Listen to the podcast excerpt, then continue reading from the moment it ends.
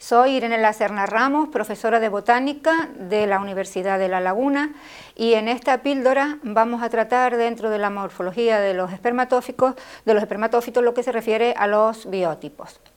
Antes que nada, para centrarnos en el tema, tenemos que recordar que las plantas vasculares o cormófitos incluyen a los helechos y a los espermatófitos. Los helechos se diferencian de los espermatófitos porque producen esporas en su ciclo de vida, mientras que los espermatófitos son los que producen semillas. También tener en cuenta que el cormo consta de dos órganos fundamentales que son la raíz y el vástago.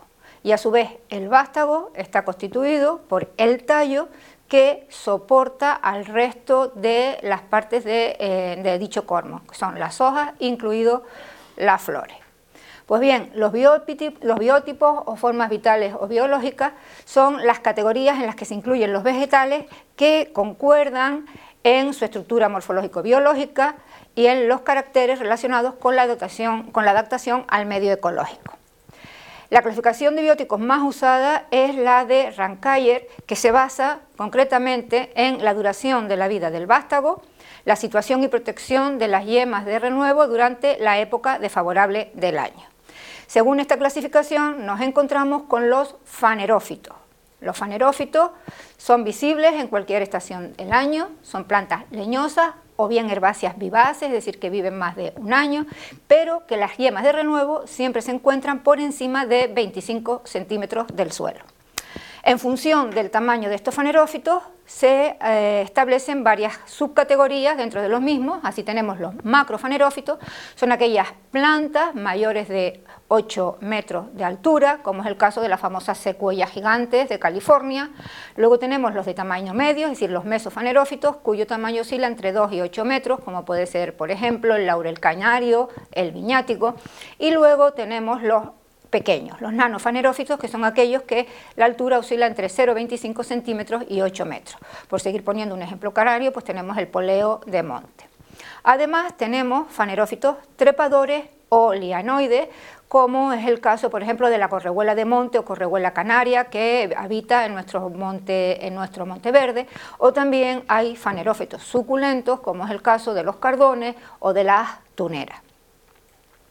Los caméfitos son eh, leñosos, pero solamente por lo menos en la base. Son también plantas perennas y las yemas de renuevo se encuentran por encima del suelo, pero a no más de 25 centímetros del mismo. Por ponerles un ejemplo, pues tenemos el tomillo.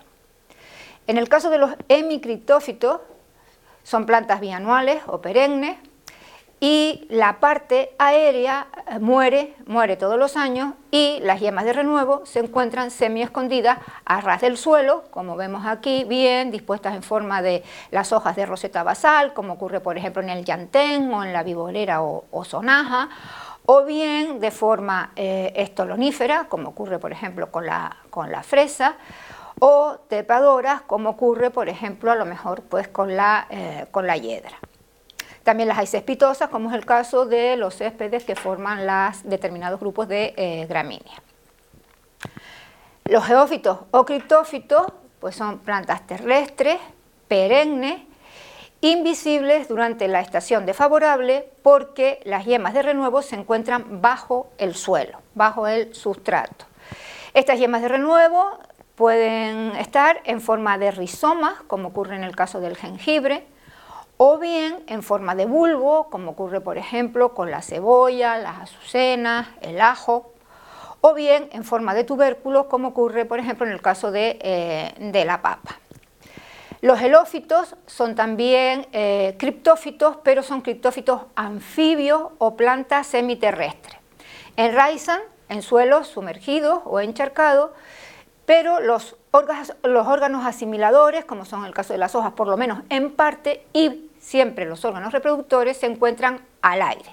Y, sin embargo, en la época de favorable, las yemas de renuevo están siempre sumergidas en el agua, y un ejemplo pues lo tenemos en esta foto, que es el caso de las tifas.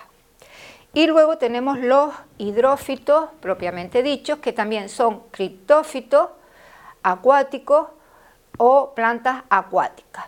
Al igual que los helófitos, las yemas de renuevo se encuentran sumergidos, también enraizan en los suelos sumergidos o encharcados y los órganos asimiladores, en este caso, no están en el aire, sino que o bien están totalmente sumergidos, como ocurre con las lentibularias, o bien en contacto con el agua, es decir, flotando con ella, como ocurre en el caso de las lentejas de, de agua. Tenemos los terófitos, que son las plantas herbáceas, siempre anuales, y la estación desfavorable siempre la, pasan en forma de eh, semilla. Ejemplos, pues tenemos muchísimos, como puede ser la amapola, las adormideras, etc. Y por último, nos quedan los epífitos, que no enraizan nunca en el suelo, siempre viven sobre otra, otra parte vegetal, es decir, germina y se desarrolla sobre otro vegetal, pero que no son plantas parásitas. El ejemplo lo tenemos en la mayoría de las orquídeas que vemos muchas veces creciendo sobre cortezas de árboles o ramas de árboles.